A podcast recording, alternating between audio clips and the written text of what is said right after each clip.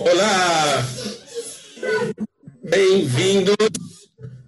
Bem-vindos a mais um episódio. Ah, esse foi meu filho batendo na porta. Bem-vindos a mais um episódio de Batorá. Nós estamos aí no episódio 9. E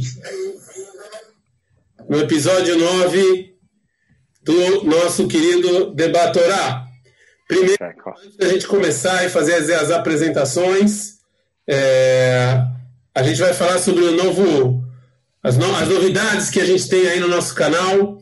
A gente tem uma vez a cada uma vez a cada 15 dias, cada no domingo a gente tem o nosso debatorá com temas muito legais que estão agitando Israel.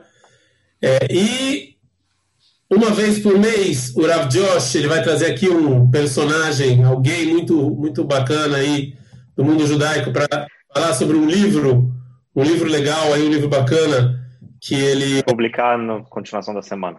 É, continuação que é chamado Jewish Club, né? Jewish Book Club. É, e uma, uma vez por mês a gente vai trazer aqui uma profissão em Israel. A próxima é fisioterapia. A gente vai entrevistar uma fisioterapeuta em Israel. Ela vai falar como fazer para validar o diploma, como eu trabalho com fisioterapia no dia 3 de janeiro. Então, no dia 20, anotem aí, no dia 20 tem o Rav Josh entrevistando o Rav Benjamin. No dia 27 tem mais um episódio do Debatorá. E no dia 3 a gente tem aí uma fisioterapeuta que vai falar como fazer para validar o diploma, como é o trabalho de fisioterapia em Israel. E o menos importante, quanto ganha um fisioterapeuta. Isso é o menos importante. Né? O mais importante são as outras coisas.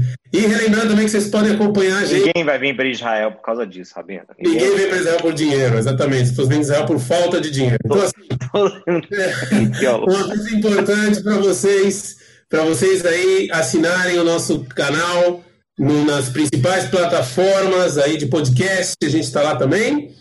E com o espírito de Hanukkah, o espírito da filosofia grega, nós temos aí a presença do grande Rav Davi Kahneman. Vou deixar de novo o Rav Josh fazer a, a presen né, é, apresentar o nosso querido Rav Davi, ainda que eu acho que não precisa, mas. Ele já é do canal, Rabino, já é a segunda vez que ele aparece. É do canal. já sabe quem ele é. O pessoal, é, é o pessoal pediu para ele vir mais. uma certa pressão nessa questão de ser do canal, que, entendeu? Já deixar declarado aqui. É, o pessoal pediu para ele vir, para ele vir mais. Então, assim, e a gente teve que trazer ele hoje, porque uma das especialidades do nosso querido Rav David é filosofia. Ele gosta muito de filosofia, ele gosta principalmente de filosofia grega, é, ele, é ele, ele sabe muito, e a gente está aí em Hanukkah. Em Hanukkah, no, eu, eu quero ler para vocês um trecho, tá bom? Por que, que a gente decidiu falar sobre isso? Primeiro Hanukkah, mas segundo eu vou ler um trecho de um livro que eu gosto muito, chamado A Mais Breve História da Europa John Hirst é um historiador e ele faz esse curso que é, na verdade, uma introdução da Europa. Então, ele faz uma aula assim, bem rápida sobre a história da Europa. Então, ele trouxe isso. Olha só, quando buscamos as origens de nossa filosofia, arte, literatura, matemática, ciência e medicina, bem como de nossas ideias sobre política, descobrimos que em todos esses empreendimentos intelectuais somos levados de volta à Grécia Antiga. Assim ele começa o livro dele falando que a Grécia Antiga é a, a raiz de tudo. E no ano menos 168, né, com Antíocos IV, é, a gente tem aí a guerra dos Hashmonaim contra os gregos. Na verdade, não era contra os gregos, é contra o seu Leucida, mas não importa. E parte dessa guerra também era contra a cultura grega, ou não, Bravo David? Eu acho que, antes de mais nada, a guerra era contra os gregos, é, era para libertar o templo e era para dar a nossa liberdade religiosa aqui. Eu acho Mas que... acho que só essa frase de, de religiosa já é um debate de ideologia e não só de, de povos. É, eu, eu acho que está no plano de fundo, né? mas antes de mais nada, eles estavam matando a gente, obrigando a gente a fazer é, idolatria, eles pegaram nosso templo e transformaram num templo é, grego. E eu acho que era bem mais real e prático, antes de mais nada. Eles estão matando a gente, a gente tem que tirar eles daqui. Eu não sei se os judeus estavam. Mas, mas, quando o Cohen Gadol ele, ele vai lá e constrói na frente do templo um ringue de lutas de cara peladão para fazer boxe e todos os Gadol, ao invés de fazer o trabalho no templo, iam lá ver os caras lutando, isso aí também incomodou. E parte da cultura grega era você deixar, essa, deixar essas besteiras judaicas de lado, não é? Não, na verdade que você vê muito isso também depois. É verdade que é, é o período romano, mas você vê remanescentes disso em toda a literatura é, tanaica, né? Você vê na Mishnah, você vê em Midrashim é, a proibição de ir para teatro, o que é uma coisa grega na sua essência, que foi... É... Rabi Eliezer, Minuet Beneihem Mina Igayon. Mina Igayon? É, não é? Igayon, muita gente fala que é a filosofia grega. É, tem na proibição na Mishnah de Chokhmah Evanito, tem na Serra Sotar, né? Só que lá tem o Pirush do Rambam, do Rambam Ternura, é que está falando não de filosofia, senão que de poesia e de jogo muito delicado de palavras. Mas eu quero voltar um pouco. Você acha que a guerra dos Hashmonaim não foi contra a cultura grega? Ainda que Antiorros o quarto, eu acho... ele quando fez os decretos, os decretos foram justamente porque ele queria unificar o Império Seleucida na cultura grega. É, Bom, ele queria, ele queria realmente unificação na cultura grega e isso, inclusive, deu a ele o status de Deus. É, ele tentou fazer sacrifícios para ele mesmo, era uma forma de aumentar a autoridade dele. Acho que eu tô, acho que é verdade isso, né? Eu, não, mas é inegável que, a, que o plano cultural, pelo menos, é segundo plano. Eu só queria. Não, eu, eu posso rapidinho só fazer uma pergunta que eu acho que eu acho que os dois podem ser tão válidos um quanto o outro. Eu acho que quando a gente vai analisar qualquer guerra ou a gente vai analisar qualquer conflito, é, os aspectos práticos do conflito tendem a ser as desculpas utilizadas na hora do conflito e não a raiz do, do problema. Normalmente, na minha humilde opinião, conflitos começam por causa de ideias mais profundas ou ideologias, muito antes do que elas são por causa de questões práticas, lei, é, autoritarismo, etc. Eu acho que isso é a consequência de uma ideologia. Então, o grego ele impunha suas ideologias com essas regras e decretos em cima do judeu, mas essas regras e decretos eles só existem por causa de uma ideologia por trás delas. Ou você acha que não? Não eu concordo, na verdade. Não, eu, eu acho inegável. Eu, eu, acho que eu só queria lembrar que tinha uma guerra, que não era só uma Sim. batalha cultural. Ou seja, Sim, óbvio, óbvio. Não, não só isso. Quando você olha o que sobrou a nível de fontes é, religiosas judaicas, o enfoque também na reza na Amidá, também na na Braga, em Maseret Shabbat e também no que a gente canta quando a gente as velas, está enfocando esses três pontos, antes de mais nada, que é a nossa salvação material da, da, na guerra, é a nossa libertação do templo e a nossa liberdade de cumprir com a nossa cultura, menos do que uma esse plano de é, rechaço a uma cultura alheia e menos que o plano de uma batalha em quem é a cultura correta o ponto mais inicial é a nossa liberdade de cumprir a cultura. Mas é, é, é inegável, vocês têm total razão de que o plano de fundo de debate é, cultural está aí. É, ele, você, você, o Rabino mencionou o Kohen Gadol que fez o ginásio grego, que era parte da para você ser recebido como cidadão em qualquer cidade grega, você precisava estar no ginásio.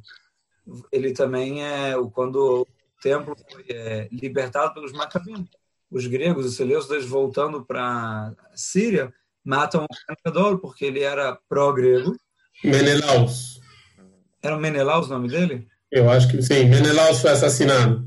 Mas eles fizeram isso como um gesto de amizade aos Hashmonaim. Exato, exato. Então, eu estou só falando que o, o Cohen Gadol é gregoizante. Né? Eu tenho um amigo assim. É, ele era amigo dos gregos, ele era pró-cultura grega, e deixar ele vivo ia causar uma nova revolta na região, por causa das tensões culturais. É. Então, a melhor forma de manter silêncio e fazer paz com os Macabim era matar esse Kohen Gadol e deixar entrar um outro. É. Ou seja, dando isso como ponto, ponto para o que vocês estão falando, claro. Sim, sim. Eu, eu, lembrei agora, esse ano, pela primeira vez, eu decidi ler, eu não consegui terminar, apesar de um dia, o é, Sefer Macabim, o, o, livro dos Macabeus, Sefer Hashmonaim, sei lá qual seja, seja o título oficial dele. E, e Pode ser o Macabeus 1 ou Hashmonaeus 1, depende de que versão, mas é a mesma coisa. Não, Ron, eu, depois, se você quiser, eu te mostro a versão, não faço ideia. não Ainda que você sabe que um e dois foram duas pessoas diferentes que escreveram, não é a mesma pessoa, mas não importa. Sim. Então, outra, é, outra. Mas uma das coisas que ele falou lá, que estava escrito lá, que eu achei muito interessante, é justo a diferença da maneira que os judeus estavam encarando essa, esse conflito versus o jeito que os gregos estão enfrentando esse conflito. E, e a mudança que Matitiel, que Matitiel introduziu nessa maneira de enfrentar o problema. Seja, eles estavam vendo a situação como a gente vai a qualquer custo tentar continuar vivendo a vida judaica, mesmo que, no final das contas, isso leva à nossa morte física. Que, no final das contas, é uma luta talvez ideológica, a gente tem que é, ficar firme de nossa ideologia e continuar cumprindo com Torah e Mitzvot, mesmo que a gente morra. E o que parece na leitura que eu li lá é que justamente Material veio falar: se a gente seguir com essa visão de mundo, a gente vai ser completamente destruído. A gente tem que levantar a espada e ir à batalha física, porque senão a gente não vai conseguir sobreviver a essa conquista ideológica. Uma das, uma das novidades que Matitiel fez é que os judeus podiam guerrear no Shabat. O que, que os gregos faziam? Seis dias, a lá e matar todo mundo, e os judeus não guerreavam. Então, uma das novidades que Matitiel fez, vamos guerrear no Shabat, uma das novidades que eles... É. Mas, assim, de qualquer maneira, é, toda essa cultura grega começa uns 200 anos antes com Alexandre o Grande e seu grande mestre Aristóteles, né, que constrói... É, isso aqui, já a Hanukkah vem muito depois, né? É, mas aí começa a grande, né? a grande expansão da filosofia grega. E agora, é, assim, óbvio, eu concordo com o Davi, óbvio que no final das contas o que o estava tocando mais era o corpo, mas óbvio que também existia uma guerra cultural entre a cultura judaica e a cultura grega. Mas, vamos ser sinceros, como eu acabei de ler aqui no livro fantástico, o livro mais breve da história da Europa, a gente pode falar. Quantas páginas tem o livro? Ele é tão breve assim? É, são só 200 e poucas páginas, sério. Em breve, hein? É, ele faz uma apoiada. Eu não, não tô ganhando dinheiro nenhum com esse propaganda. Ele faz até questionar qual verdade é. Tô brincando. Não, eu vou botar no próximo Book Club. O que, né? No próximo Book Club. Mas ele faz um apanhado geral da história da Europa. Depois ele. É que o curso dele é assim: primeiro é um apanhado geral, depois ele entra nos. Tô brincando, tô brincando. E, então, e sempre... estava falando que no final das contas a cultura grega é a base de tudo que a gente faz. É, na, no final das contas, a, a, a geometria, né, a, que a gente estava falando antes, tudo. Mas vamos, vamos aqui, vamos nos, nos é, né, vamos nos limitar a falar da filosofia grega mesmo. Aristóteles e Platão, eles é, entraram na moda. Agora, mas acho que justa essa divisão entre a guerra física e a guerra, vamos dizer, espiritual, se você quiser chamar assim, ou ideológica. A guerra física acabou, não quer dizer que necessariamente a guerra, entre aspas, ideológica acabou. Quando eu digo guerra, quer dizer o debate e discussão ideológica entre diferentes ideias. É, mas, é, mas a gente estava realmente em guerra. Aí, aí que eu vou perguntar para o Rav Davi Gana. Rav Davi mano, conte aqui para nós que coisas da filosofia grega, quem foi o primeiro personagem judaico, eu estou falando que ele está dentro do povo judeu, que ele encontra a filosofia grega, depois, é, vem depois de Hanukkah, obviamente. Ele olha para aquilo e fala: Cara, gostei. Quem é o primeiro personagem que faz isso? É, eu quero falar uma coisa antes de você entrar no Filon, que eu acho que você deve estar falando do Filon de Alexandria. Sim. Eu acho que. que... Vamos falar do então do Filon, talvez eu vou botar o ponto depois. O Filão de Alexandria, ele é um Cohen que morava em Alexandria do Egito. A gente está falando aqui já da época do domínio romano. Eu não tenho de cabeça o ano dele. É, se quiserem dar uma wikipediada enquanto eu estou falando, aí vocês dão um ano exato dele. O ano de quem? Filon de Alexandria. Ah, sim. Ele é Cohen, ele é judeu. Hã? Ele mora na Alexandria. Aliás, não só, é possível que ele tenha servido em algum momento no próprio templo em Jerusalém. A gente não tem registro histórico disso, mas é viável isso. Ele é um filósofo judeu neoplatônico. É, menos 25. Menos 25, é a fé meoda. É, a gente estava. Opa! Tem um fantasma aí. Tem um fantasma. É, não falar mal do Filão. É, ele está aí, oh, o espírito do Filão aí. O, ele vive na comunidade de Alexandria, que é uma comunidade judaica importantíssima na diáspora judaica e ela é uma comunidade, a princípio, bastante tomada pela cultura greco-romana, e ele tem é, explicações, mais explicações do Humash e da Bíblia em geral, do Tanar, e ele é um filósofo neoplatônico, então ele entende o Tanar como uma metáfora para as verdades que estão é, expressadas no diálogo. Explica um pouco mais essa, essa ideia das metáforas. Como é que, como é que a Platão veio e, e trouxe essa ideia das metáforas para o mundo judaico? E antes eles achavam que. Ele não foi o primeiro, né? E, e, e o Onkelos não foi antes dele? O Onkelos, ele, ele, ele é um tradutor. Ele, antes de mais nada, o Onkelos, ele é um tradutor. Ele traduz a Torá do hebraico para o aramaico. Essa é a tradução oficial que é ensinada nas escolas na Babilônia. E até hoje em dia, a nossa tradução oficial da Torá para outra língua. É, ele era sobrinho do imperador romano Titus, um pouquinho depois. Ele é contemporâneo, na nossa visão, mas um pouquinho depois, né, porque o templo foi destruído em 70. Ele é sobrinho do destruidor do templo. É, aí a Mishnah, ou as fontes tanaicas, entendem que a tradução do Onkeles é uma tradução já tradicional, que ele edita, rebusca, repassa, inclusive fontes que falam que seria baseada na tradução original de Ezra Sofer, que traduziu na volta da Babilônia. Mas como um tradutor e não um explicador, de vez em quando pode ser até que ele pega uma coisa do Tanakh e muda um pouco e você leva a entender que é uma metáfora. Por exemplo, famoso que muitas vezes quando tem é, antropomorfias, você tem Deus, por exemplo, ou descendo em algum lugar, ele fala que é o respeito de Deus ou uma aparição de Deus e não Deus em si, corpo. Ou seja, até, até Platão, as pessoas achavam que o que estava escrito na Torá era o que estava escrito na Torá. Era a interpretação do jeito que. Então, então quando estava escrito a mão de Deus, é a mão de Deus. É, eu não sei o que falar sobre isso, porque a gente não tem textos judaicos da época do Filon. De fato, o é um dos textos contemporâneos mais antigos, e ele já vê todas as antropomorfias como metáforas. De fato é que na tradução ele muda de mão para a ação divina, por exemplo, para você entender a metáfora. Sim, demonstra que existia uma visão dessa mais antiga em relação a. É, mas é. O, o ponto, o, acho que o ponto novo do Filon não é só a metáfora, mas duas coisas. O primeiro é quando ele leva longe a questão da metáfora, por exemplo, ele está disposto a dizer que Sarah e Abraham são metáforas para o substrato, a matéria é, é, original da criação, e Abraham seria a forma ou a organização e definição desse substrato. São conceitos é, filosóficos que aparecem em Aristóteles mais definidos, mas eles também aparecem em Platão. Eu acho que no Timaios, que é o famoso diálogo platônico que descreve a criação entre do mundo. E o que ele faz, além da. Percebam, quando está falando dos nossos patriarcas como metáforas, primeiro não está claro se eles. Isso. Hã? Pode ser perigosíssimo. Primeiro, não está claro se a intenção do Filon é só dizer que eles são metáforas ou dizer que, além de existência histórica, eles também ensinar uma metáfora, o que leva ao perigo que o Rabino está colocando. Mas eu não estou falando só da criação do mundo como uma metáfora, ou, por exemplo, é famoso na explicação do Narmanides que quando você tem lá ah, os elementos iniciais da criação de Gênesis, que é a escuridão, as profundezas do mar, ele, ele entende. que levou como... o Filão a ter necessidade de fazer isso? Peraí, Desculpa só, a ignorância. Ter... É, antes disso, só só terminar do Narmandes para não ficar no sim, ar. Mas sim. ele, por exemplo, o Maimonides, o Narmandes, eles já explicam que isso são metáforas, esses elementos iniciais, para conceitos profundos de física, e tem que lá especificamente o que ele fala. O que o, o Filon faz de expandir isso, inclusive para os patriarcas, é muito mais radical.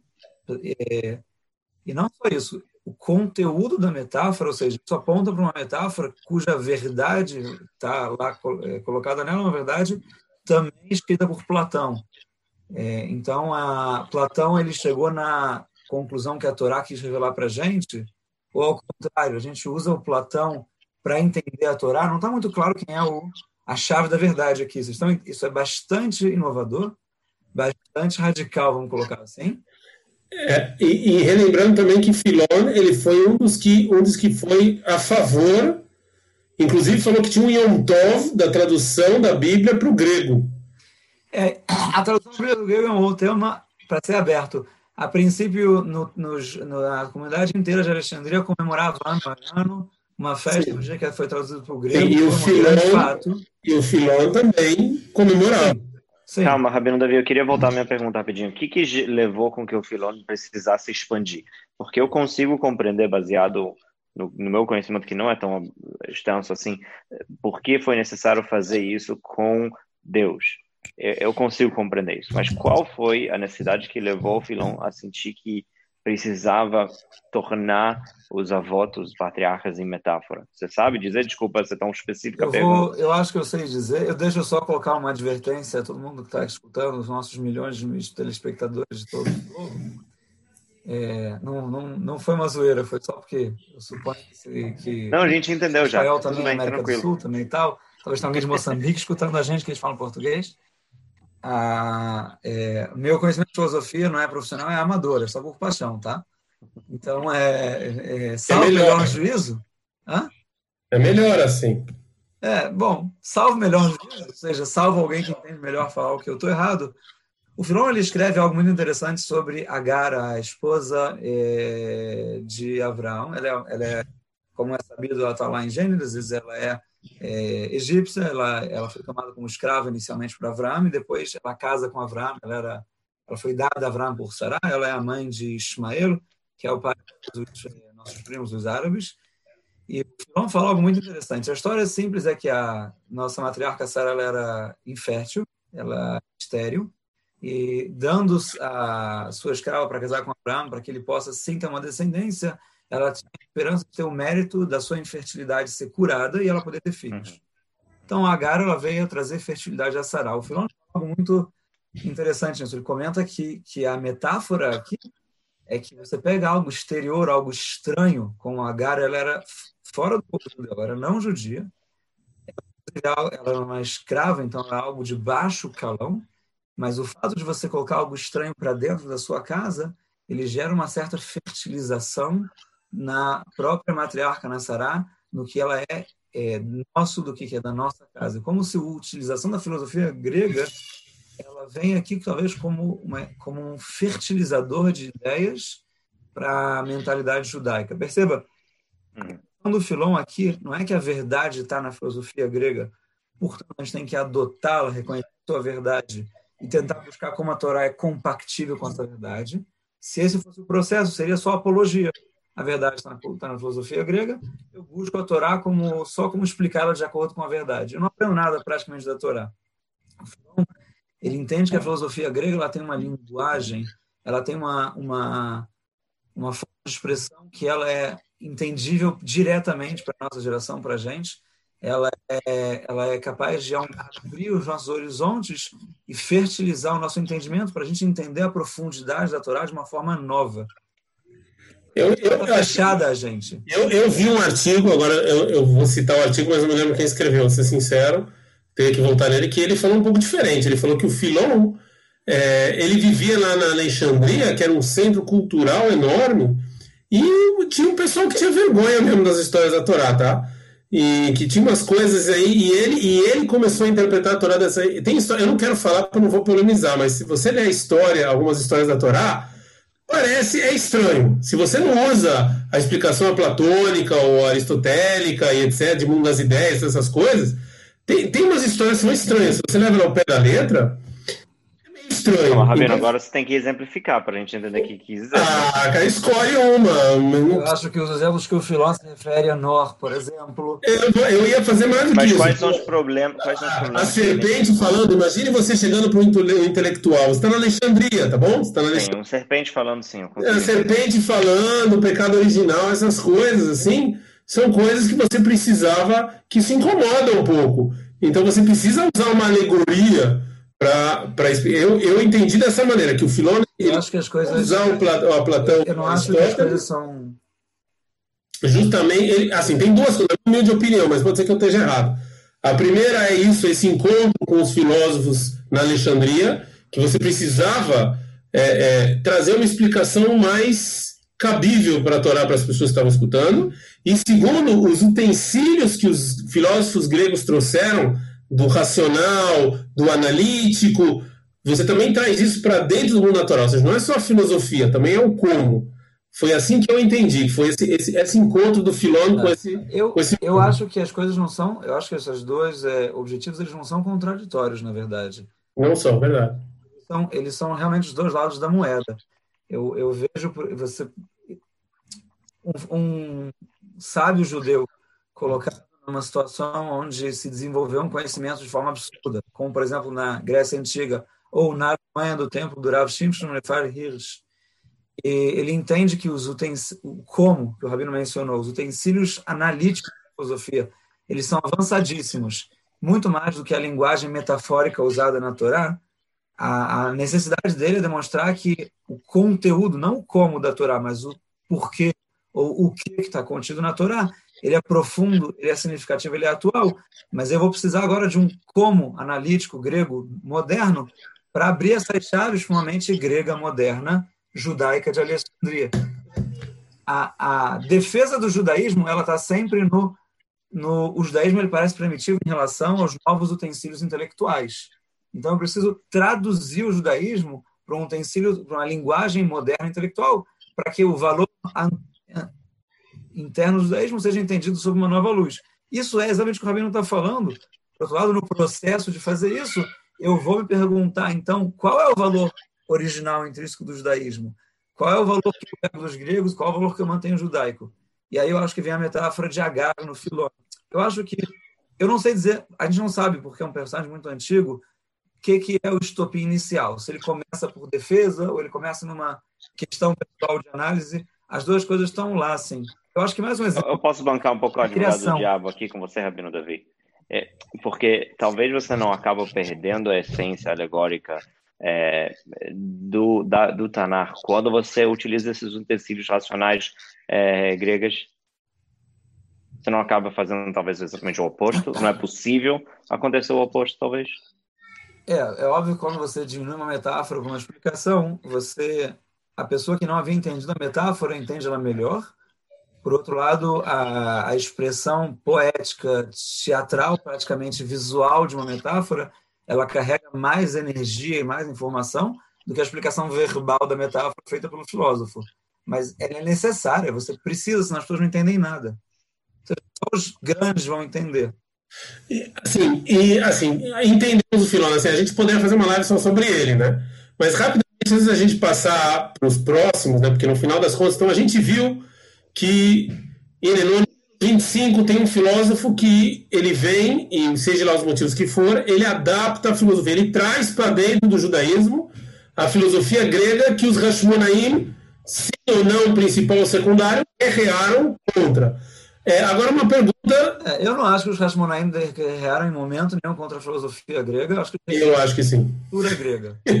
eu acho que a cultura, inclusive a filosofia. Mas tudo bem. É, sim, sim, não, não eu aceito a sua opinião. Eu acho que não eu precisa posso... ser 100 ou 0%, né, gente? Eu acho que existem aspectos e aspectos. Esse é o principal. A minha pergunta é o seguinte: por que, que vocês acham que, por exemplo, a gente vai falar de outros dois daqui a pouco, a gente vai falar, já tem gente aí nos comentários já estão botando.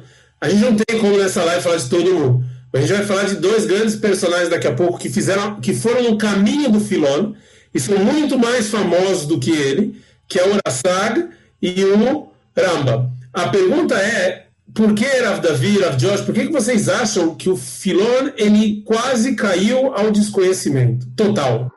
Você acha que tem a ver porque ele foi o primeiro que trouxe essas ideias? Eu, bom, fala aí, Rabino, primeiro. Não, não, eu, eu, eu vou te falar, eu sou, eu admito a ignorância em relação ao Filon. Então eu, tipo, eu sabia quem era, mas eu nunca estudei. Então só provando a pergunta do Rabino, quanto ele caiu em desconhecimento. É... Eu acho que o Filon, eu acho que o Filon, é, eu, eu não sei, eu não sei dizer para vocês se o Filon foi aceito no mundo judaico. Ou seja, eu acredito que o Filon. Mas, mas o Josefus Flávio traz ele como uma pessoa. Eu não sei o quanto o Josefus Flávio foi aceito no mundo judaico. Oi, é verdade. É verdade. Olha só, o Filon, ele não é uma figura, é, ele não é um sábio reconhecido ou sequer mencionado nas fontes judaicas no Talmud. Você vê ele lugar. Estou errado? Não, tá, mas por que? É exatamente isso. Então, assim, eu acho, antes de mais nada, que a comunidade de Alexandria era uma comunidade é, que tem um rumo cultural completamente diferente da comunidade babilônica ou até da terra de Israel, que basearam os Talmudim é, a posteriori. É, eles realmente aceitaram e abraçaram a, a a filosofia grega para os intelectuais, mas a cultura grega em geral, é, você tem lá uma quantidade grande. Lá você tem todas as questões deles pegando o Brito Milá e desfazendo a operação do Brito Milá de volta. É, em outro momento, para quem estiver interessado em uma descrição mais detalhada, como isso é possível, a gente abre o club só Obrigado, sobre o fato. Bem. Não, obrigado. Mas saibam que é possível, é possível fazê-lo.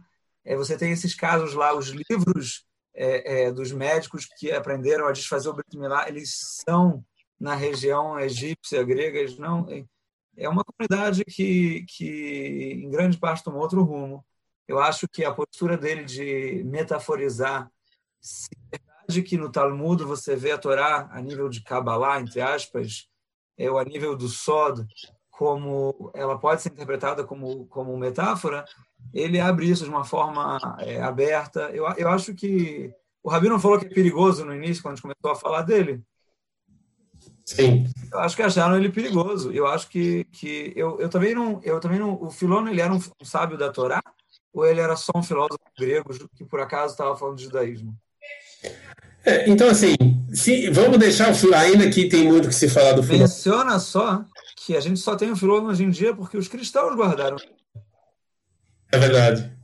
A gente tem o Filono em grego guardado pelos cristãos e se não fossem os cristãos, porque os cristãos em Alexandria, eles têm depois os, os pais da igreja é, que falavam latim, os pais da igreja que falavam sírio, os pais da igreja que falavam grego, para o, o, quinto podcast aí, que a gente no dia que vocês abrirem para outras religiões, né?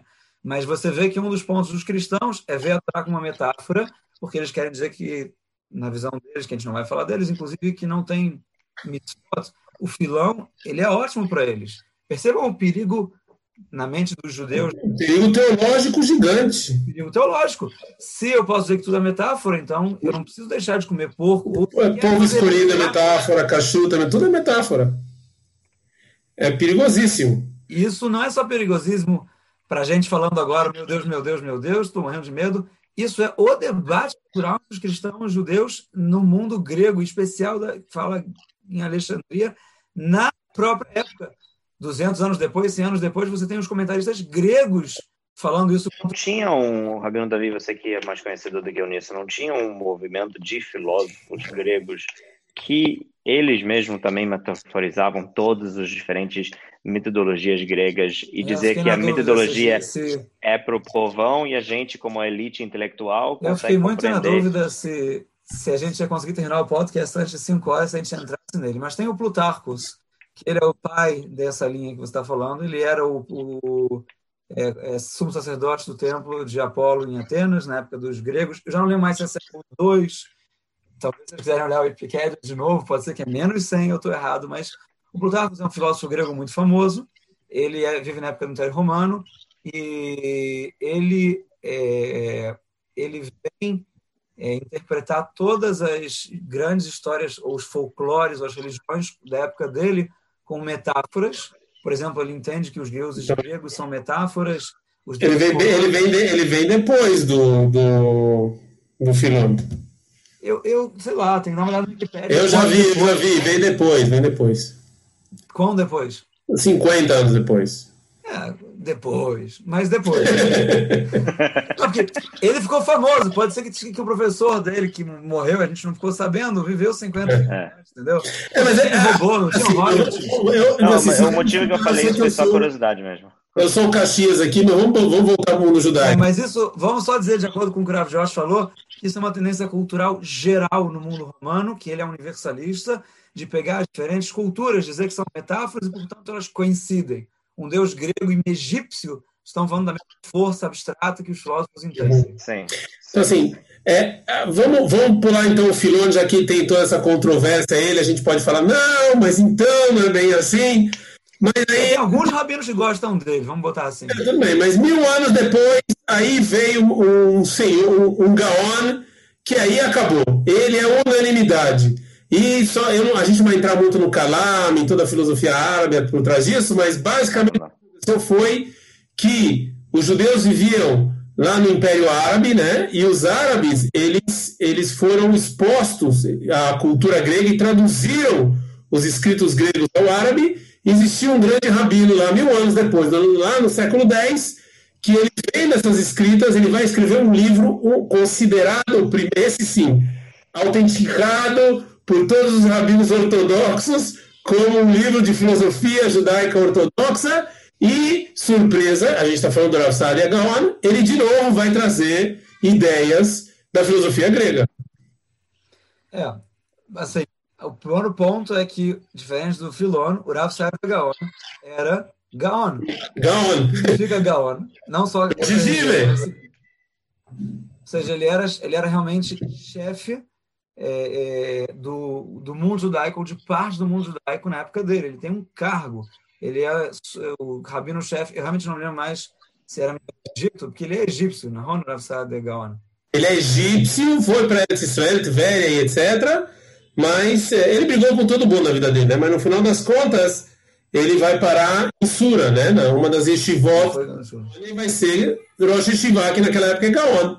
E ele vai escrever. Ele escreveu vários livros, mas esse é o mais famoso. É. Mas só para a galera saber, Rosh Yeshiva, o chefe da Yeshiva, não é só o rabino que ensina mais sábio de todos, ele tem autoridade legal de decisão, ele tem autoridade jurídica, ele pode impor. Em certas épocas, os Geonim tinham poder jurídico dado pelo domínio local.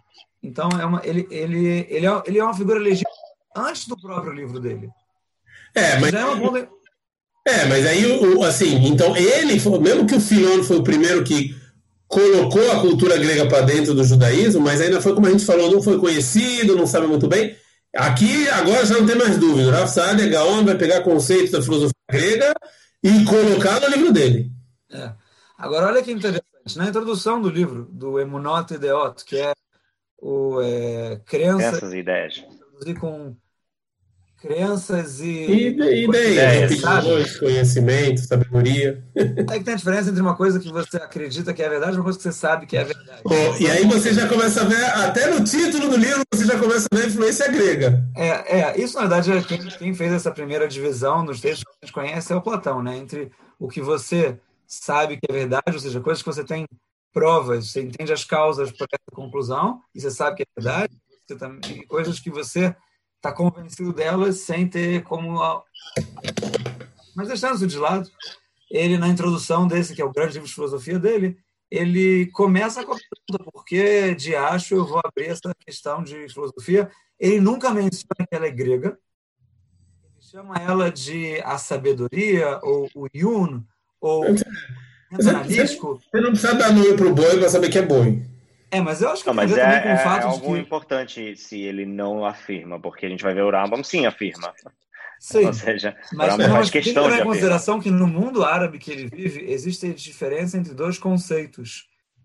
Um conceito, isso vai se desenvolver muito mais depois dele, mas acho que na época dele já tem os inícios disso. Um conceito é a sabedoria, é, que, que significa a capacidade de usar a lógica e a analítica para chegar às conclusões do que é verdade e o que é mentira. Uhum. E, a filosofia, são duas coisas diferentes. Filosofia é uma linha de pensamento defendida pelos aristotélicos, que eles usaram a lógica e a conclusão de que o mundo é eterno, de que Deus não. Filosofia é metafísica. Criaturas. A filosofia é metafísica. É, mas é, é, é, não é só isso. É uma, uma, a gente hoje dia estaria, a gente teria que dizer hoje em dia que existem duas correntes filosóficas no mundo árabe de grossíssimo modo. Uma é a filosofia, que são os filósofos aristotélicos que acreditam que o mundo é eterno, não foi criado nunca, que Deus não conhece as criaturas, que Deus não intervém no mundo e outros temas. Por outro lado, a segunda corrente, que é a corrente dos teólogos, eles falam da, eles usam todos os utensílios lógicos, analíticos da filosofia, mas eles chamam isso com outro nome, que é a sabedoria. É, é, ele hikma, uma, uma coisa assim árabe. Está estudando árabe, Rabino está estudando árabe não estou usando árabe, não. É uma é, paixão platônica. Já que Meu, você, você não faz ideia, pô. Rabino Davi já sabe ler grego, daqui a pouco ele está falando. Aí onde você mora é importante saber árabe, eu ouvi dizer. É, árabe é bem mais importante do que outras línguas aqui onde eu moro. mas, mas, mas os árabes sabem hebraico bem melhor do que a gente sabe árabe aqui. Isso é verdade. bate-papo. De qualquer forma, o, o Rassag, é, Sim, eu só quero dizer que ele não se vê como um absor... ele não se vê como absorvendo cultura grega. Ele, aliás, não está absorvendo cultura nenhuma de outro povo. Ele, ele se vê como usando da capacidade intelectual humana para é, chegar a uma verdade, uma mentira. Ou seja, não tem uma. Mas isso justo Não, mas ele é é um um argumento. Não, mas calma, calma, calma. Isso justo é um argumento a favor da absorção da filosofia grega, porque está tão enraizado na saga a argumentação lógica implementado pela filosofia grega que ele vê isso como óbvio, ele vê isso como É, a maneira eu, eu de acho que funcionar. sim, eu acho que sim, mas eu só quero dizer aqui, se a gente for pensar com os olhos dele, você tem razão. Ah, os gregos inventaram a lógica, os judeus não tinham lógica, e o Rassag já acha que a lógica é algo que a gente tem que usar. Verdade. Só que o Rassag vai te dizer, dos óculos dele, o seguinte: olha só, Deus criou o mundo, Deus criou capacidade lógica no ser humano, é um utensílio de, de- de desenvolver o que é verdade e o que é mentira, discernir. Isso é uma coisa que tem que ser usada, ponto. Você está entendendo o que eu estou falando? Sim, Os é, não, mas- essa ciência, ponto o, para o povo de Deus sempre faz isso. A gente sempre faz isso. Tem uma coisa nova no mundo e a gente tenta provar que a gente já sabia há mil anos atrás. Ele não falou que a gente já sabia. Ele não disse nós inventamos a lógica. É, mas E aí quem inventou a lógica? você usa. O ponto dele é que a lógica não foi inventada, ela foi descoberta. Entendi, só é pesada a afirmação. Onde ele fala isso? Eu não lembro, só para Ele não fala isso. Ah, Você tá. vê acha que quando dá ele pra está entender falando. isso? Mas na introdução ele deixa entender isso. É, porque na introdução ele explica. é, deixa eu dar um ponto mais importante ainda. O Urasag fala o seguinte: ele pergunta na introdução por que de acho eu preciso pensar logicamente se eu já tenho uma revelação. Deus baixou no Sinai. Deus deu para a gente a Torá. Deus explicou para a gente o que que é verdade, o que é mentira. Ponto. Acabou. Eu tenho o livro, é só ler. Eu acho que essa é. é- A nível teológico, vocês estão concentrados na questão da guerra cultural. Eu vou absorver o que veio de fora. Vou absorver ou não o que veio de fora. Eu acho que tem um Não querendo muito fugir do Urasago, o. Rambam não ia concordar com essa afirmação. Porque ele ia dizer faz que. essa pergunta. Pergunta. Ah, porque justo o Rambam ia falar dos, das maneiras de argumentação lógica. eh, não quero falar de induziva e deduziva que a gente tem dos três princípios de como a gente deve estudar o Tanakh, como algo que foi dado para Moshe. E são essas argumentações lógicas e estudos lógicos que a gente usa para aprender, estudar e discutir ideias e traduzir ideias. Ou É, seja, mas os, os, os 13 dizer que não existia no Ar Sinai esses, essa, Isso é essa muito, maneira. isso é muito diferente. Os 13 princípios de, de, de Drachá, de- como é que fala exercício em português? Você o quê? Os 13 Midot Torá Nidret Baem. As três maneiras de, de você estudar a Torá, mas. Discursiva, sei lá. É, eu- Existem 13, vamos falar para o seguinte, para a galera do Moçambique e de Luanda. Existem que nossos espectadores mundiais. Existem é, é, é, é, 13 é, é, no, existem 13 formas no qual você pode interpretar a Torá e tirar delas a Lahá, que vocês estão mencionando. São as 13 midot de Rabi Eu mencionei, é. Não, é, por que, que a gente entrou nisso? Porque Não, porque o que ele, ele argumentou que a lógica, a maneira, é isso que eu queria falar, que a lógica ela Vamos é foi seguinte, peraí. descoberto pelos eu tenho uma ideia. E eu acho, desculpa, que a, a, a lógica e a dialética que é, e, e a discursiva, as argumentações discursivas que a gente vê nos três princípios, demonstram que, se a gente aceita que isso é de Ar Sinai, que essa maneira de pensar, essa maneira de estruturar argumentos, ela é algo que... Não, mas tem diferença, não, mas tem diferença entre Alahá e Emuná. Tem diferença entre Alahá e fé. Na Alahá, mas você, até Alahá você tem uma base antes da Alahá. Por que, que você tem Não, não, mas calma, Rabino. Eu não estou falando de fé. A gente está falando de o Mas o processo. Falou, é mas o Rassag, mas o Rassag falou de fé. O livro dele justamente chama Emunot e Deot para falar que a Emuná e a caminham juntos. Isso é novidade, entendeu? Não, isso sim, Olha mas só, a gente está falando do acho que- processo para chegar nas ideias. Não, não qual é a conclusão, se ela é ou se ela é fé. Vamos, deixa eu sugerir uma coisa. Deixa eu, de- deixa eu fazer o seguinte. O a pergunta. Vamos terminar de expor o que ele falou e a gente discute em Sim, cima. tudo bem, tudo bem. O Urasag, ele faz a seguinte pergunta quando ele começa o livro, tá? Ele pergunta se Deus já entregou a Torá e está tudo revelado lá. Qual é a necessidade de eu usar a lógica para tentar embasar a minha fé? Eu já Deus desceu no mar Sinai, eu já sei disso. Ele responde o seguinte. Ele responde que não, não tem necessidade real. Se eu ler a Torá, eu já consigo ter as conclusões corretas também, o que, que eu tenho que acreditar, que está escrito lá, e também o que eu tenho que fazer na prática, o que está escrito lá. Só que, fala o Urasag, é, eu tenho como ter uma segunda verificação por meio da lógica. Se eu usar a lógica, pra, eu vou usar, eu vou primeiro pegar no livro da Torá, olhar o que, que Deus falou, eu sei que isso é a verdade, depois eu vou pegar a lógica, eu vou tentar provar por lógica que de fato isso é a verdade, e aí eu tenho essas duas fontes da verdade coincidindo, e isso vai aumentar a minha a força da minha crença. Não eu, é, pela lógica, cheguei à conclusão de que. Um a máscara, por favor. Desculpa, assim. galera do Corona. Tomar café. Eu estou precisando de copo d'água, mas daqui a pouco eu pego. Na hora que a minha lógica me levou à mesma conclusão que a Torá, eu tenho, eu tenho aqui uma confirmação que aumenta a minha fé e, portanto, eu vou estar muito mais disposto a fazer tudo que é necessário por isso. Esse é o ponto do Rassag, tá? Então, todos os capítulos dele que falam de filosofia, que não são todos, ele, ele começa assim: a Torá diz A, e isso está escrito no lugar tal, e a gente viu milagres, isso provou para a gente. A gente aceitou, isso é o suficiente. Por isso o povo de Deus sabe que A é verdade. Agora eu, Urasaga, vou te provar por lógica que de fato é verdade. E aí ele faz o caminho lógico e prova. Esse é o trabalho dele no livro dele, tá? Então, assim, Assim, o, o, não, eu vou falar, o problema é assim, que a gente já, o nosso tempo está se esvaindo. Não, Rabino, pô.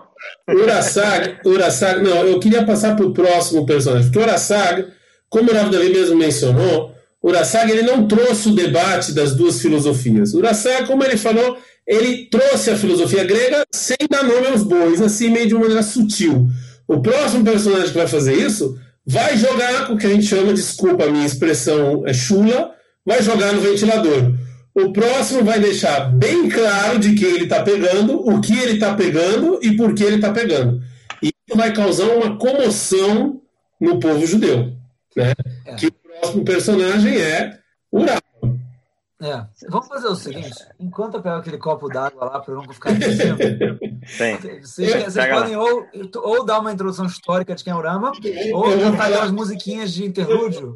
É melhor não falar, não cantar música. Enquanto você vai pegar nova, a gente vai, eu e o Rav Jorge vamos falar um pouco do Rambam, até você voltar. Né? Então, assim, Rav Jorge, então, é, como a gente falou, o Urasag, ele meio que escondeu, agora é óbvio que ele pegou a filosofia grega, é óbvio que o livro dele isso tem. Os dois, não deu nome aos dois, talvez até por isso o livro dele tenha sido aceito.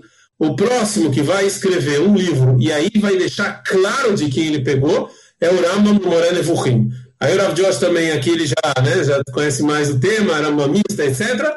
E aí vai causar uma comoção enorme nas pessoas. Explica, Rav Josh, o Raman fez aí no Morel Evuchim e a comoção que isso causou no povo judeu. Eu, eu, vou te, eu vou ser sincero, é, eu acho que as pessoas não entenderam ele. Esse é o ponto final, mas vou explicar por quê. Também, mas explica por que, é, que eles não entenderam.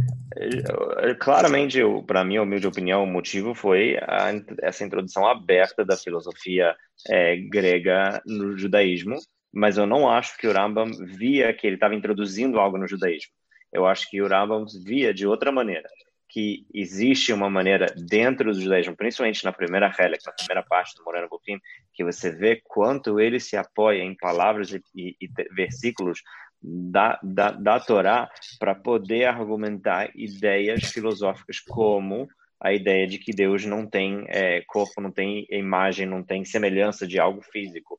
E ele não vai jogar essa ideia e vai abandonar. Ele vai jogar e ele vai definir palavra por palavra, termo por termo, de porquê dentro do próprio texto da Bíblia essas palavras têm um, dois, três, às vezes até cinco diferentes maneiras de compreender, mas todo lugar que ela se refere a Deus, sem dúvida nenhuma, ela não está se referindo de uma maneira física, e sim de uma maneira mais abstrata, aí cada termo tendo sua própria definição dentro do livro. Então, não acho que o Rama acreditava que ele estava introduzindo algo judaico. Eu acredito que ele estava mostrando que essas ideias que existiam na filosofia já eram verdades dentro do judaísmo. Okay, mas, ele, mas assim, mas ele vai mais longe do que isso. Ele fala é, que a verdade, se ela é verdade, não importa de quem ela veio, a gente tem que aceitar. E como. Sim, mas, mas isso é, mas tem um motivo. Não, mas tem um motivo que ele fala isso, ele fala isso no Shmona para quem tem um motivo. Eu acho que o motivo é justo porque ele sabia que as pessoas, se ele falasse no Shmona para quem é onde um lugar que ele não fala o nome do Aristóteles, ele não fala o nome de Aristóteles, que se ele falasse lá, naquele momento, naquele lugar, que eu acho que dá uma das primeiras coisas que ele escreveu aqui, a introdução ao Perusha Mishnah, as pessoas não iam aceitar é, aquilo que ele está trazendo, que ele achava que era verdade e precisava mas, ser trazida. Sim, mas o, o, ponto que eu quero chegar é o seguinte, que o Rambam, em algum momento, ele vai falar que Aristóteles é como se fosse o grande mestre dele, né? Ou seja, que ele aceita as ideias aristotelianas e seja lá no Morada do Rimo ou qualquer outro livro. Mas, de novo, porque Aristóteles alcançou uma verdade que ela é verdade. Ok, mas ele, ao contrário, o, quero, o, ponto que eu quero, o ponto que eu quero chegar é que, ao contrário do Rassag, ele deixou claro. Ele não escondeu, não disse que. Eu acho que tem uma, tem uma diferença muito grande entre ele e o Rassag, que é interessante, que a gente vê na carta que ele escreve sobre a ressurreição dos mortos em hebraico. É, exatamente. Eu acho que lá é o ponto chave disso. Ele fala o seguinte: a gente tem dois fontes de verdade. O ponto dele, o que é a verdade? Você não pode mentir para a verdade nem para você mesmo. As duas fontes da verdade são a revelação, a profecia. A gente sabe que a profecia é verdade. Eu não vou discursar aqui, porque não é o sétimo podcast que a gente vai fazer como é verdade, mas é uma fonte de verdade. O segundo ponto é a nossa racionalidade a gente, quando racionalmente chega à conclusão de que A é verdade, a gente tem certeza, a gente sabe que A é verdade, a gente tem como provar para os outros o que A é verdade, e, portanto, a gente não tem como mentir para isso. A, a, já que os dois são verdade, é impossível que um contradiga o outro. Contradiga ou contradiza? Contradiga. É impossível que um contradiga o outro. Passou. Duas verdades não podem se contradizer, não faz sentido. No momento que há uma contradição, um dos dois foi mal entendido. Ou você não estudou direito filosofia lógica, ou você não estudou direito a Torá. Então, quando diz ele, por meio da lógica, chega à conclusão que Deus não tem corpo, e você vê que na Torá está escrito que é, o dedo de Deus está no Egito, ou alguma coisa assim, não pode ser que Deus tem corpo, tem dedo. Então, certamente tem que ler de forma diferente a Torá. É, por outro lado, quando a, os profetas dizem que os mortos vão ressurgir, isso não contradiz a lógica. A lógica diz que o mundo tem uma natureza, essa natureza ela é estável, ela se repete o tempo todo, usando Maimonides pelo menos, mas, é, mas a natureza pode se alterar em momentos especiais, quando Deus, a origem, o Criador, a fonte da natureza, decide intervir e fazer um milagre. Não é antilógico, é antinatural, mas não é antilógico um milagre. Deus, é lógico argumentar que ele pode fazer um milagre. Portanto, no momento que a gente fala que vão ressurgir os mortos, já que isso não contradiz a lógica, então a gente vai entender isso literal. A profecia é a fonte da verdade, os mortos, no momento, vão literalmente ressurgir. Quando a profecia fala que Deus tem corpo, isso contradiz a própria lógica, Deus não pode ter corpo. Portanto, a profecia teve a intenção de falar outra coisa. Até aqui eu acho que é o, é o Percebam, o status da. Eu não quero dizer filosofia grega, porque o ponto aqui não é a Grécia. O ponto é a verdade. O status da racionalidade humana, de verdade, está equiparado ao status da revelação. Sim, porque é a essência, ela é é. essência do ser humano. É de novo, isso que o Ramo vai argumentar. Eu gostaria de voltar a pergunta para os dois, que são muito mais animistas do que eu, em gênero e grau, que, é, que Voltando, assim, mesmo, assim, tudo bem, a gente entendeu os exemplos e tal, mas só para a gente avançar um pouquinho, é, o, o Raman deixa claro que o que é racional, mesmo que ele vem de fora da Torá, ou seja, o que eu quero deixar claro é que o ponto que o, que o Rassag ocultou, o Rambam revelou. Ele deixa claro de onde ele tira as ideias dele, não esconde, não fala nada. Eu e... acho que o Rassag escondeu, eu acho que ele não acha, ele discorda disso. Você acha que ele discorda do racional? Ele, ele acha que o racional sim é uma fonte de verdade, mas acha a diferença entre o Rambam e o Urasaki, do meu ver, é a, a ênfase e a importância. O Rambam ele entende que você tem essa necessidade premente de chegar a conclusões racionais para poder comparar com a Torá e entendê-la. O Urasaki fala que não. Sem teoria, poderia ficar só com a Torá. Então, tem a necessidade, é como se fosse um acessório lógico. É mais uma coisa para. É, acho que isso também é claro nas diferenças dos objetivos, tanto do Moreno Burrim do Guia dos Perplexos versus Emunot Veot. Eles têm objetivos claramente diferentes. É, pode ser. Se você falar que são objetivos de livros diferentes, talvez não tenha tanta diferença. É. Não, ok, mas não, mesmo assim... Porque está claro que o motivo de Emunot Veot ela vem responder a uma necessidade histórica, na minha humilde opinião, de um povo muito mais abrangente do que era para o Burrim. O Moreira Bochim era para um público muito específico, muito elite, muito eh, intelectual, que ele precisava expor essa ideia de uma maneira mais. Mas, mas mais você acha que o Rambam só deixou no Moreira Bochim é, é a clara opinião dele relacionada à filosofia e a, e a, Eu não consigo pensar agora em outro texto, talvez cartas, ele, onde ele que a carta para quando ele fala que o da Torá. Nos, mas nos textos que ele publicou para a maior parte do povo judeu, ele, ele não mencionava o nome de Aristóteles. Ele não. não, abertamente falava isso. Ok, mas as pessoas acho que mais ou menos sabiam, ao contrário do Rassag, que ainda existia isso que o Rav falou. Não, não, as pessoas sabiam quando o Rassag falava. O Rassag começa o livro com 10 opiniões contrárias à Torá sobre a criação do mundo e vai destruindo uma por uma. É, então, então eu, eu, vou me retificar. Por que, que o Rav causou então tanta comoção? É isso, esse é o ponto que eu quero chegar. Por que, que as pessoas escutaram isso e alguns não gostaram disso? Não, escutaram. É que que ele faz duas grandes bombas para o povo judeu, um que é filosófico e outro que é técnico. É, a escritura do Mishneh Torah também foi muito controversa. Não, vamos, vamos, falar da filosofia. É, eu sei, mas foi um cúmulo das coisas, né? Acumulou as coisas em relação ao Você acha que é por causa disso? É por causa dos dois? Só eu acho que é por causa dos dois. Acho que tem argumentos para os dois lados. Existem rabanim que falam para os dois lados. Eu, eu, eu, eu acho que, que eu acho que tem vários pontos que, que na época do Rama foram vistos como problemáticos pelos opositores dele. Sim, entendeu? Eu acho que tem vários. O primeiro ponto que, é, que, é, que foi visto como problemático, ele, o Urasag, na explicação da Torá dele, já tem metáforas, tá? Mas uhum. o Rama, ele, ele é muito extensivo nas metáforas dele, e isso recriou uma cultura judaica no sul da França de interpretação da Bíblia como metáforas, que causou muito medo de que as pessoas chegassem a dizer que tudo era metáfora e não tem mais judaísmo. É, mas o Rambam ia argumentar que na França eles foram para outro extremo também, de acreditar que existia um Hakamim que acreditava que Deus podia se manifestar de maneira física. Isso te vinha até na Babilônia também. É. De, qualquer não, forma. Mas minha pergunta é como um, pode dizer que esse é o argumento ponto, que não contra ele. Ponto um, a extensão da metáfora foi assustadora. Tá, Urashba, por exemplo, quando o Keren famoso, ele escreve sobre isso. Sim, é verdade. Dois, Tem Rambam aqui. Acho Tem que o segundo ponto do Rambam é o nível da discussão entre eles, os filósofos. O judaísmo, no, no, diferente da época antiga, o judaísmo do Rambam é um judaísmo talmudocêntrico. Ou seja, os judeus estudam textos judaicos o tempo todo. O Rambam, ele, ele fala que é importante estudar física, é importante estudar o que a gente hoje em dia chamaria de biologia, o que hoje em dia chamaria de química, é importante saber todas as ciências e artes para a formação intelectual do judeu. Dialética, sim. lógica, dialética, claro, é, e até a metafísica. Uhum. Ponto 3. O Rambam fala para a elite, eu concordo com você, mas a elite que escuta o Moreno Evoquim, é, o Rambam exige que as pessoas provem a existência de Deus para poder dizer que eles acreditam em Deus. Agora, qualquer pessoa tem que saber por lógica que existe Deus tinha muito medo de que um monte de pessoas no meio do caminho chegassem à conclusão de que não.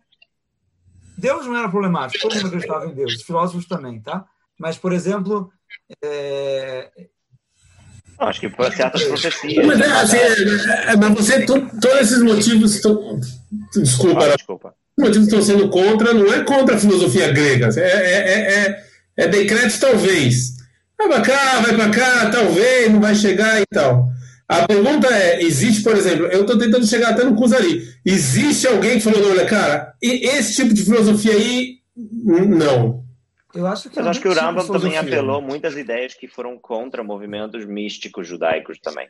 E eu acho que eu acho que ele, ele por isso que eu estou falando, são vários fatores ao mesmo tempo que acabam tirando o Rambam do que seria chamado o mainstream judaico, principalmente espanhola ou, ou, ou dar, talvez... norte da África, entendeu? te dar dois exemplos também. O Rambam, ele fala que é, o Lamabai depois da morte, e não é na ressurreição dos mortos. Sim. Metade do mundo judaico entendeu ele errado, de que não tem ressurreição dos mortos. Não tem ressurreição dos mortos. Puta, é, teve que escrever uma carta inteira para explicar. É, é, mas não só isso. Então ele quebrou o princípio de fé. Outra coisa, o Maimonides, ele fala no Moreno Evohim, Guia dos Perplexos, que não existe prova lógica de que o mundo foi criado. A nível lógico, a gente sabe que tem Deus, a gente sabe que ele é a causa original, Pode ser que ele criou o mundo, pode ser que o mundo sempre existiu. E ele depois fala que a gente poderia, inclusive, interpretar a Torá dizendo que o mundo não foi criado, sempre existiu. Deus organizou alguma coisa assim o mundo. E ele traz vários argumentos, não provas, argumentos de que o mundo foi criado. E essa é, posição dele de abrir-se para a verdade, colocar na mesa o que, que a gente tem como provar, o que não, Percebam, o Maimonides falou que não tem prova lógica para uma das coisas mais básicas do judaísmo, que é a criação do mundo. Isso, isso foi chocante? De novo, mas, mas é, claro que foi chocante, mas eu acho que é que eu sinto que esses, essas ideias chocantes que chegaram a uma população muito específica, não tenho tanta certeza que essas ideias chegaram a uma grande população. Eu não tenho tanta certeza que é, isso é, mas chocou. Mas os que incentivaram, a, assim, que incentivaram a luta contra, estavam com medo disso. É, eu, eu, eu, assim, na minha, eu quero voltar um pouco, assim, já vi que não vai dar tempo, tudo que a gente escreveu aqui não vai dar tempo, mas eu queria voltar um pouco, sim, no, no ponto... Que, Rabino? Que no meu humilde, na minha humilde, vocês... Nossos, nossos minutos vai dar para oito. Daqui a pouco eu embora. Assim, vou, é, voltar de novo no, no, ponto principal, porque, assim, senão a gente vai se perder no Moreno Vurrim. Ela joga aí, senão a gente não vai sair. Eu acho bacana se perder no Moreno Vurrim, eu acho. Eu acho que a gente tem que fazer uma live só sobre o Moreno Vurrim. O Bemet acho que Já isso... fizemos. Não, vocês falaram, eu entendi que foi linhas gerais, não foi é, tô brincando, tô debate sobre o livro. Eu gostaria de voltar ao ponto em que o Cusari vai voltar, ou seja, não a crítica do que, o que vai levar a, ou talvez ser, ou quem sabe o que. Não, no ponto, eu acho que o ponto, o ponto crucial aqui, pelo menos desse debate orar, é se teve gente que criticou o Rambam porque ele colocou filosofia grega dentro do pensamento judaico isso, entendeu? Não é, ah, talvez ele falou uma coisa, Burrinho, ele falou que era tudo idolatria, então como é que você vê isso? E bem Tamigdash, não? Porque eu acho que é uma pergunta histórica. Eu, não esses... eu acho que eu Sim. acho que não foi direta a filosofia grega. Eu acho que foi indireta. Foi tipo, foi exatamente que o Rav Davi está falando. Eu não acho que eu não conheço. De novo, é uma pergunta histórica. Eu não conheço todos os escritores que vieram contra o Rambam. Eu acho que, que falaram uma ideia X ou Y é perigoso Pode Você não acha que o Rabiu da Levi ele foi contra o uso de filosofia? Eu acho que sim, quando você... Não, o Rabiu da Levi sim, mas ele vem antes do Rambam. Então, como, tipo, ele vem antes do Rambam. Eles são do 1100, são mais ou menos da mesma época. É, ele vem um pouquinho antes do Rambam. É, é, eu são, não acho que tem nenhuma indicação é... que, ele, que, o Rambam e as escrituras do Rambam chegaram na mão do Rabiu da Levi para ele estar tá argumentando diretamente contra o Rambam. Ele, eles são mais ou menos... Não, mas, é... Mas é óbvio que o Rambam fez uma escola, uma escola que as pessoas davam drachot no Aristóteles, tá bom? Sim, não, mas é claro que o Rav Yehuda Levi no Kuzari, na parte do filósofo, ele está contradizendo exatamente a filosofia clássica grega, e isso eu acho que é claro. E ele vai contra? Ele vai contra, isso é claro. Mas, e por que, que ele vai contra? Aristotélica, aristotélica. Por que, que ele vai contra? O, o, o... Quer falar? Não, não, o Rabiu da Levi, ele, ele tem uma posição difícil em relação à filosofia, tá? A posição que, o jeito que vocês estão lendo ele, que muita gente lê que nem vocês estão lendo, é o seguinte, ele, pelo que eu entendi, me corrija, é o seguinte, ele fala assim, olha só, a, a filosofia, que, que no caso é o uso da lógica para chegar à verdade, que no caso é a linha de filosofia árabe que a gente mencionou anteriormente, não, eles é, o Rabi Davi fala que essa filosofia ela nunca vai chegar a uma conclusão certa. Ela não é um bom utensílio para a verdade. Primeiro, porque as pessoas podem ter um erro na lógica e chegar a uma conclusão errada e nunca vão saber. As pessoas não é os indivíduos, ele não tem medo que as pessoas se percam. Ele acha que os próprios filósofos eles não têm como garantir que eles não tiveram um erro lógico. E ele menciona no final do Kuzari vários problemas, se não científicos, vamos dizer, entre aspas, pelo menos lógicos, contra a filosofia da época dele, que ele acha que são perguntas sem resposta e que, no final das contas, a construção de verdade que eles fizeram, ela não tem prova suficiente. Então, já que... Mas aí é dúvida que o Ravi Levi, a base do argumento dele é o, a experiencial e não lógica. Ou seja, para ele, a base da fé judaica ela é, uma base, ela, ela é baseada na experiência do povo, principalmente no saída do Egito e matando Torá. É, eu acho que ele renega completamente a lógica é, grega. Ele não aplica isso na argumentação dele é, da, de por que o Haver e o por que o Melech Akuzar, o rei do Kuzar, deveria virar judeu. Ele, ele não usa argumentos que eu me lembre que elas são lógicas no sentido da filosofia grega. Ele usa outras coisas. Ron, ele fala que, mas o ponto é esse: já que a lógica ela é falha, então para que eu vou entrar nessa perdida? É melhor. Ninguém, ninguém, ninguém então criticou o Raman por ele ter usado filosofia grega específica, nada, ninguém. Eu não conheço. Né? Eu, eu, eu, os estão falando assim, ó, usa a filosofia que você quiser, mas ela é limitada. É, eu acho que o Kuzari, ele, quando ele fala da filosofia como limitada, o, ponto dele não é só porque ela veio dos não-judeus, dos gregos, uma coisa assim. Ela não tem é, necess... ela, ela é limitada mesmo. Eu sim acho que parte do movimento é, que foi contra o Rambam no, nas duas polêmicas que tiveram no sul da França, se utilizou muito do argumento de que o que ele está fazendo é uma coisa que não é judaica, foi tirada de fora, vindo de fora, sim, que o Rabino está colocando, é, o Gaon de Vila que... não foi que famosamente falou isso, não? É, e aí tem uma, tem uma discussão se ele realmente falou isso ou não. Existe uma. Existe que Você tem razão, o Gaon de Vila ele fala isso preto no branco. Inclusive tem o Uremá, aquele possê com Malahai de Shritá, eu acho, relacionado a algo do. ele possê com Malahai de Shritá, relacionada a uma coisa que ele lê no Aristóteles, se não me engano. E aí o Marshall fica pé da vida com ele, fica bravo, fala: Como é que você fala um negócio desse? Fica bem chateado. E aí Toremar adorava Moreno. Então, aí tem o Gra, e o Gra, só que o que eu li do Gra é interessante, que ele escreve preto no branco, que ele fala realmente para não ler filosofia grega. É, não lê. Mas o Gra, eu também vi que tem gente que fala que você está escrito lá filosofia maldita, não filosofia grega. Ah, mas ele é sabido qual não, que é. Isso é importante. O ponto do Gra não é só porque é uma coisa não judaica que entrou no nosso mundo. Esse não é o ponto dele. O próprio Gra que fala para estudar música, para estudar matemática, que mandou o aluno dele traduzir o, livro de, de, Euclides, os elementos de Euclides do grego para o hebraico. O ponto dele aqui é que o, ele é contra o racionalismo que a filosofia levou, o racionalismo que leva a interpretações erradas da Torá. É, é, é mas outros sim falaram explicitamente. Eu acho que eu tenho, eu estou tentando achar aqui no meu Google Drive, mas eu não vou achar a tempo. É. Mas eu acho que era o, eu acho que é o Hatam Sofer, ele tem um negócio que ele explicitamente fala que as ideias filosóficas do Rambam foram é, é, mekulkalim da filosofia e que você não tem que levar do Perek Aleph a Perek Dalet do Moreno Bochim, o primeiro ao quarto Perek, como livro de Alaká, tem que levar ele como algo que você nem deveria ler, você deveria começar a partir do, do, do, do, quinto Perek, do Mishneh Torah, porque é lá que ele apresenta muitas ideias é, filosóficas. É, mas o que eu estou querendo falar é que esse argumento de que é algo que veio de fora do judaísmo ele está misturado com e também isso leva à mentira. Você nunca tem como saber o quanto é, o problema é porque é uma outra cultura e o quanto o problema é porque isso está errado e aí aproveita e fala logo que é coisa de outra cultura. Eu entendi o que você está falando. Eu tô, estou procurando aqui o, o, o que exatamente o Graf falou. Eu não sei se eu vou achar. É, se eu vou achar. É... A filosofia é Ruhai Tato, não é? Eu, eu, eu, eu acho que ele sim foi contra a filosofia direta, mas eu tenho, eu tenho que ver aqui. Eu quero ler, eu não quero falar de memória. Não, eu, ele menciona lá, ele fala contra a filosofia. Mas eu acho que tem uma distinção ali no caso dele do que, que é filosofia e o que, que são conhecimentos técnicos. Como... Ah, não, Ine, eu tenho aqui o Biuragraf. Ah, eu achei aqui, Rabino. Sim. O Davi tem razão. Viu Nimshach a filosofia agurá. O Uremá, mas é o grego, é a filosofia grega. É o Gra, esse é, esse é o Gra, esse é o Gra. É, mas o, o que... Mas o Gra tá falando do Uremá.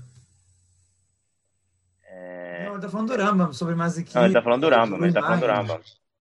Ele fala, é, quando ele fala que... O Uremá, ele tá falando do Rambam. אבל כבר עקרו אותן על דקטטור שאחרי מצינו הרבה מעשיות בגמרא. Olha só, não, mas então, olha só, eu vou, eu vou, eu vou traduzir. E ele, o Rama e o Uremá, eles foram atrás da filosofia, da filosofia e. No meu aqui não tem Iremá. Já bateram, eu vou mandar para vocês depois, já bateram na cabeça deles E a filosofia levou eles a explicarem a Gemara através da simbologia e não da maneira mais simples de entender. Isso aqui é o que está falando da filosofia grega. Nem Rasvechalom, ele fala. Eu não acredito neles, nem deles e nem nada que vem deles. E tudo é do que, do, da maneira que está escrito mesmo, e acabou. Então, assim. Mas, mas eu tenho aqui do Hatam Sofer. Eu tenho aqui do Hatam Sofer. Você, você quer que eu leia o Hatam Sofer? Leia, leia. O Baal Korchenu Ano Tzorchim. Desculpa. E nós somos obrigados e precisamos dizer que tudo que foi passado pelo Rambam nesse Perakim, que é do Perek Aleph, do primeiro até o quarto Perek, é, não tem nele nem física nem metafísica. Não, não tem nem Masemer Kavan assim Bereshit. Como é que eu como é que eu traduzo isso, Fabiano Davi? O ato da original não tem as partes secretas da Torá. Nem as partes reveladas da Torá, sei lá. Ela katav kol ha'arba perakim. Ele escreveu todos os quatro perakim da sua própria opinião extensa que foi trazida a partir de conhecimentos externos. Klomar shalom e Torá, que não vieram de conhecimentos da Torá.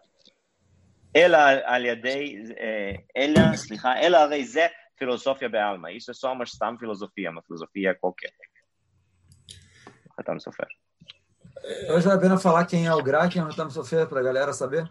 É, não, não, uma boa ideia. Então, assim, o, é, o, o, o Gra, o Gaon de Vilna, ele foi um, ele foi um dos maiores é, é explicadores, ele foi, não é à toa que ele, como a gente começou a falar do, do, do Rav Saadia Gaon, que ele era um Gaon aqui, ele era chamado de Gaon porque ele era é, porque ele era Rosh Hashivá. No caso do Gra, não, ele era Gaon porque ele realmente era uma, uma pessoa é, uma pessoa genial, né?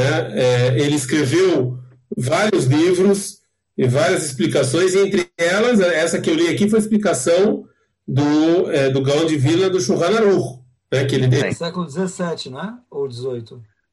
É, o Gaon de Vila é do século XVIII. O Vila é do século XVIII e, é, e, bom, e ele foi, é, foi, foi, um dos, foi um dos mais importantes, das figuras mais importantes do, é, do mundo judaico. Né? Ele tem, tem explicação do Torá. Engraçado, tá, bom, isso a gente não vai falar uma live sobre o Gão Divina, que ele nem, ele nem é famoso pelos que ele escreveu, né? que é interessante. Ele é uma, ele é uma, ele é uma figura que é, as pessoas ficaram impressionadas quando viam ele, mais do que quando ele escreveu, eu acho. Você pode talvez resumir que o judaísmo ashkenazi não racídico basicamente se vê como continuação dele? É, é, se vê como continuação sem dúvida. Ele era ele, o judaísmo moderno não racídico, todos eles se veem como continuação do, do Gra. Né? Mas... E o Hatam Sofer? Rav Josh? Não, por favor, Rabino, você que é o historiador Sofer, do grupo. É, não, Sofer, ele também era um rabino de comunidade, ele já é do século XIX. Né? E, e toda a comunidade Haredi moderna também pode são vistas também como alunos dele. Né? Ele foi um dos grandes combatentes do sionismo e do reformismo também no século XIX. E um dos livros mais importantes que ele tem, fora explicações de Guimarães, etc., é um chute, né, de perguntas e respostas. Então, é, como o Rav Josh falou, ele foi ele, ele que colocou a frase famosíssima Hadash Asur na Torá, né, o que é o que é novo. Inovação é. É proibido pela Torá, que isso já é uma inovação, mas não importa, existe uma contradição. Né? a gente não vai. É, a gente vai falar sobre isso agora, né? É, de qualquer maneira, então assim, a gente viu é, que, sim, na minha humilde opinião, sim teve rabinos que foram contra o uso da filosofia grega. Agora, você pode entender de duas maneiras, como o Rabi falou. Ou porque eles eram contra uma coisa externa, você colocar ela na Torá, e aí o grande problema é o que é considerado externo e o que, que não. Ou não, ou se eles tinham algo específico contra os gregos. Né? Esquece, eu não tenho problema de nada externo. Mas o problema era com os gregos? Não, talvez, eu não sei. Mas na minha humilde opinião, olha, até quem vai você... contra, na minha humilde opinião, desculpa, até quem vai contra, e você vê isso muito no mundo racídico também, eles são influenciados por outras linhas de filosofia é, extensões da filosofia grega. Você vê diversas ideias na, na, na Kabbalah e na Hassidut que elas têm ligação com ideias neoplatônicas. Não dá comparar têm... isso. Você não, tá mas o que eu estou falando aqui, calma, o que eu estou falando é muito simples. Mesmo quem quer ir contra, no final das contas, no plano de argumentação ideológica, a gente não eh, combateu contra, a gente absorveu 100% por querer ou sem querer. Isso aconteceu. Eu acho que é irrefutável que hoje em dia a grande parte dos, das ideias filosóficas, tanto na linha racional filosófica, quanto na linha talvez mais espiritual, cabalística, absorveram ideias que suas bases ou suas raízes vêm da filosofia grega. Eu acho que, que, que eu concordo com o que você está falando em geral, mas eu acho que tem que olhar o outro lado também.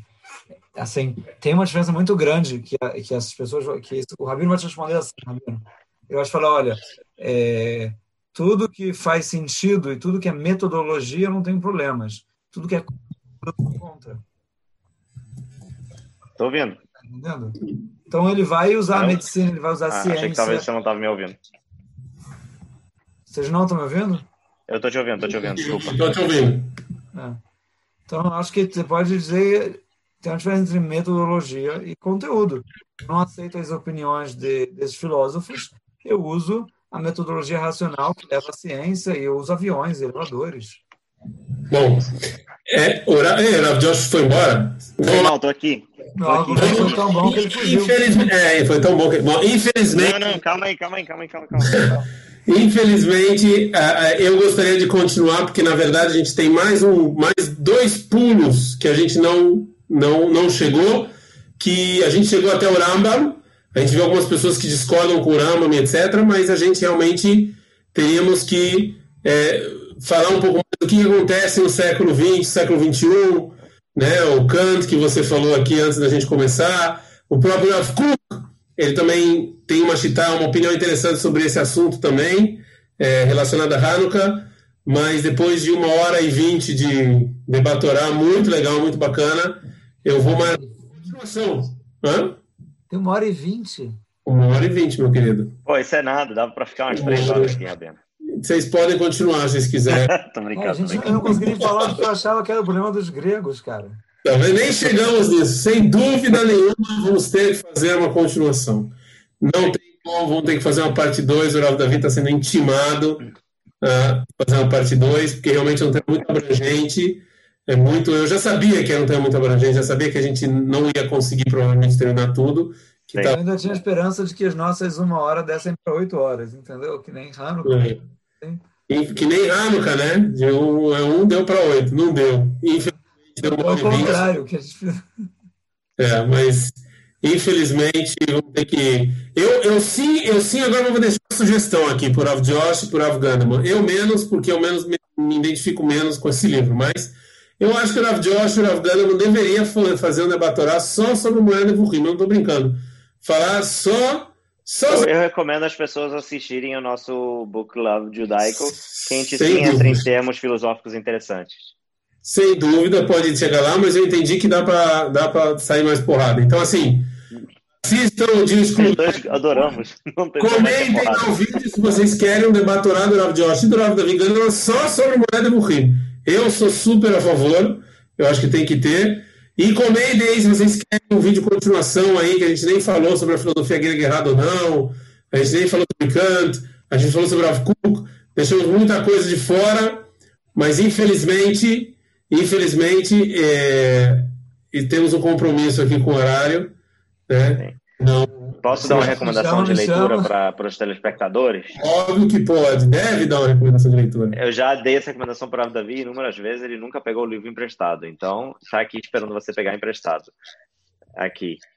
É, é em inglês, sinto muito aí para o pessoal, mas é ele abrange todos os filósofos é, medievais, desde o Maimonides até o Abravanel, fazendo exatamente a busca da discussão de quem pensa quem, quem contradiz quem, quem discorda com quem, ele tenta fazer exatamente isso. Eu vi que o Carlos Roberto aí que está no nosso negócio mencionou o Rav Kreskas e ele tem razão, a gente não mencionou nele, eu nem pensei nele.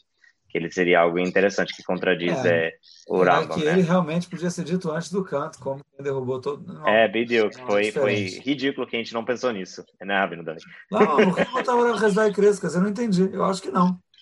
Lamaló, ele vem contradizer muitos argumentos filosóficos é, aristotélicos do Mas o nosso podcast não era se o Aristóteles tinha razão. O nosso podcast não, era se eu posso usar a filosofia grega Não. Exatamente. Se ele tinha razão. Ah, mas calma aí, pô. A gente chegou Não, a Hasdai Cresca, ele super é filosofia. Ele só E a- acha que ele está mais certo do que o Aristóteles. A gente, É, tá falando.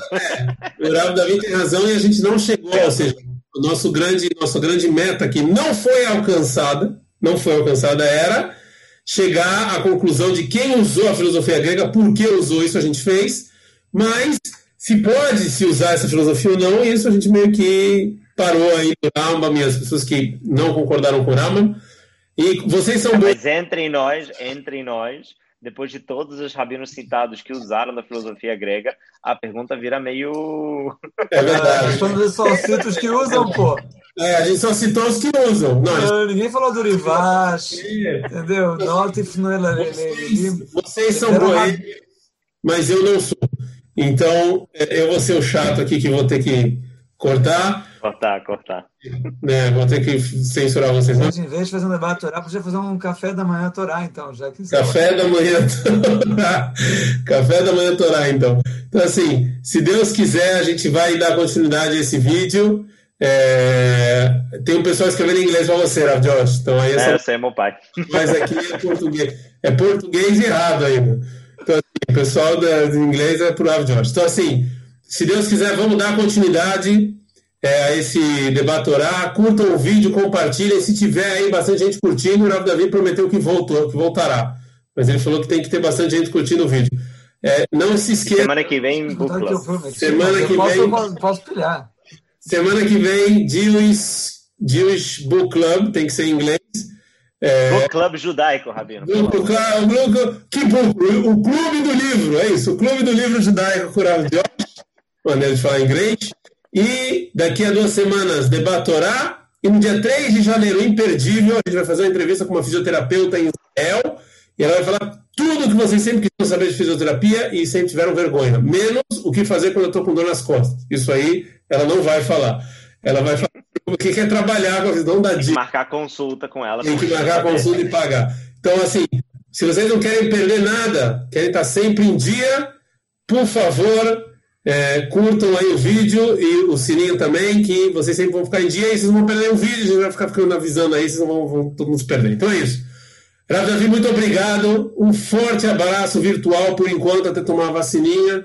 Aí a gente dá um abraço de verdade. Até lá, um beijo abraço virtual. Boa noite, boa semana. Hanukkah Sameach. Hanukkah Sameach e só boas. Boa noite.